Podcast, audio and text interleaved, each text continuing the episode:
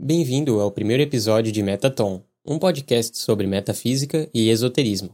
Durante a nossa primeira temporada, estarei analisando o simbolismo e as chaves secretas dos contos do período helenístico. E dentre estes contos, que mais tarde foram rotulados como mitos, está a história de uma górgona, ou como é conhecida, Medusa. Uma história sobre a inveja e a beleza, em uma narrativa do inconsciente coletivo. Para entender todas as chaves e o simbolismo desse conto, vamos precisar primeiro nos libertar das amarras do plano material. Portanto, pense como se cada personagem da narrativa fosse um aspecto seu. Ou tente pelo menos traçar um paralelo para a sua situação no mundo real e observe as semelhanças.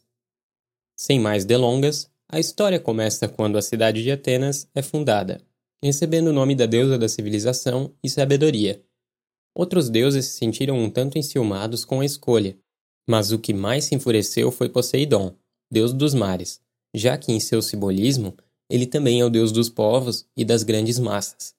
Em meio a várias versões diferentes da história, Medusa é sempre é retratada como uma mulher de beleza extrema, que desde pequena serviu ao sacerdócio no templo da deusa Atena. Foi lá que ela conheceu Íficles, ainda enquanto criança. E assim como as demais devotas da deusa, Medusa mantinha seu voto de castidade, já que a deusa da sabedoria era uma deusa casta. Afinal, a sabedoria não é algo fecundado, e diferente da inteligência, que é oriunda de fonte externa, a sabedoria é algo intrínseco ao ser, que nasce com você e morre virgem junto com você. Conforme crescia, Medusa chamava cada vez mais a atenção de todos, e por onde passava, seus cabelos lindos faziam dela o centro das atenções. Fazendo um paralelo, a medusa representa um aspecto seu que é bom, que lhe distingue e o torna único e insubstituível, e faz ser notado por onde passa. Sabendo da possível avareza de Medusa, em meio a tanta beleza, Atena, a deusa da sabedoria, ou o seu aspecto intuitivo, sempre aconselhou a tomar cuidado para que a beleza não lhe subisse a cabeça.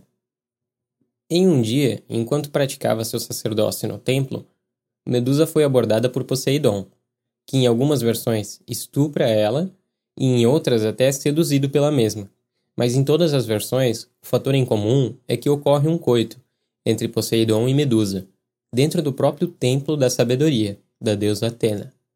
Poseidon aqui representando o aspecto da mediocridade, das massas, dos grandes cardumes ou coletivos, e Medusa representando a beleza.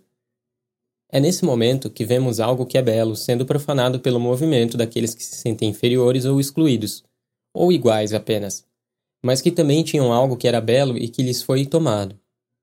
E isso ainda ocorre dentro do próprio templo da sabedoria, demonstrando que essa luta é uma luta a ser travada internamente e com o uso da intuição. Ou seja, se você for forte o suficiente, ninguém toma o que há de mais belo em você. O murmúrio então correu pela cidade, de que a mais bela das mulheres havia se rendido aos encantos de Poseidon. E ainda por cima, essa mulher era uma sacerdotisa. E tudo isso dentro de um templo. A vergonha então dá as caras a Medusa.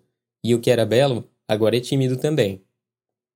Medusa então foge e se esconde no antigo templo, para ainda praticar seu sacerdócio, mas longe dos olhos de todos.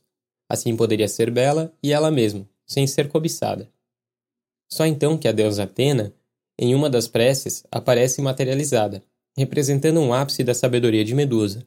E Medusa começa a se explicar para Atena, mas mesmo assim, Atena duvida dela e amaldiçoa, fazendo dela uma criatura tenebrosa, que em vez de encantar com a beleza, paralisaria a quem olhasse nos olhos.